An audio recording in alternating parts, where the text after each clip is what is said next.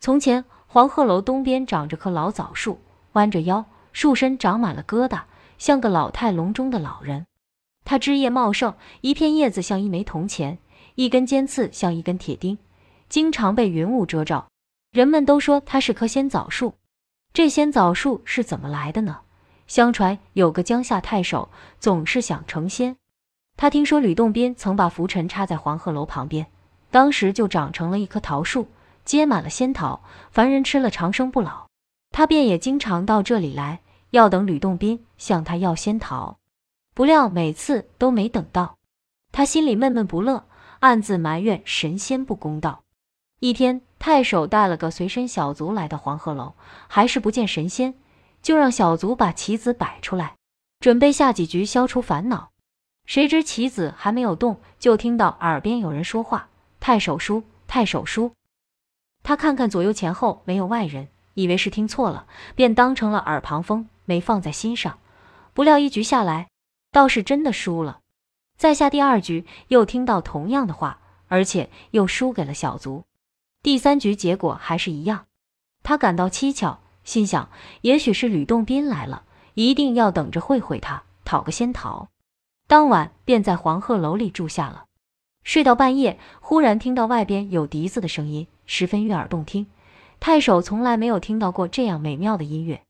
他隔着窗户望出去，只见黄湖机上月光明亮，不见人影；江中波浪滚滚，并没有夜行的船只，便断定这是仙乐，连忙跳下床来，匆匆出门，大声请求：“仙人，仙人，请赐我一枚仙桃。”仙乐忽然停了，也没见仙人露面，好不令人扫兴。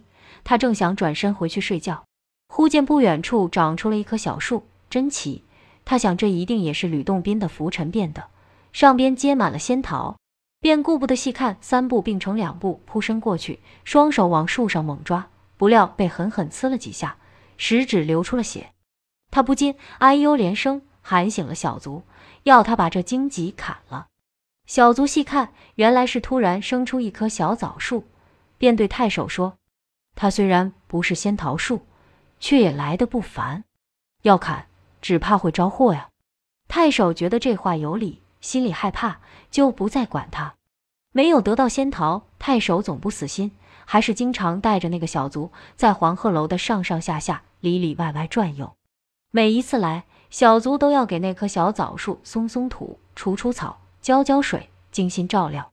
那枣树也奇，长得特别快，第一年树身已合抱不拢。第二年，树头就冲过黄鹤楼顶了，可他就是不结枣子。太守以为不结枣子的枣树就是废物，多次阻止小卒照料他。小卒却说：“常言道，前人栽树，后人乘凉。尽管他不结枣子，能给后人乘乘凉也好啊。”他还是继续经常给他松柿、除草、浇水。这天晚上，太守和小卒又睡在黄鹤楼里。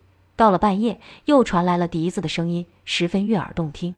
太守生怕再次受骗，就吩咐小卒到外边去看看。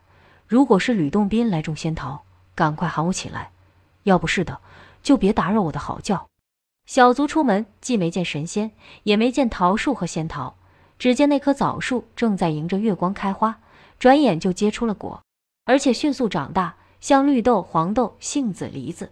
一直长得像西瓜一样大，同时颜色也由青变黄变红变紫，浓香四溢。因为太守有言在先，小卒不敢喊他，就轻轻爬上树，把大枣子摘下来自己吃了，顿觉身轻如燕，稍稍一劲就飞了起来，上天成了仙。后来那棵枣树又活了很久很久，只是再也没结过枣子。后人在它的旁边建了一座亭子，叫仙枣亭。又叫吕仙亭。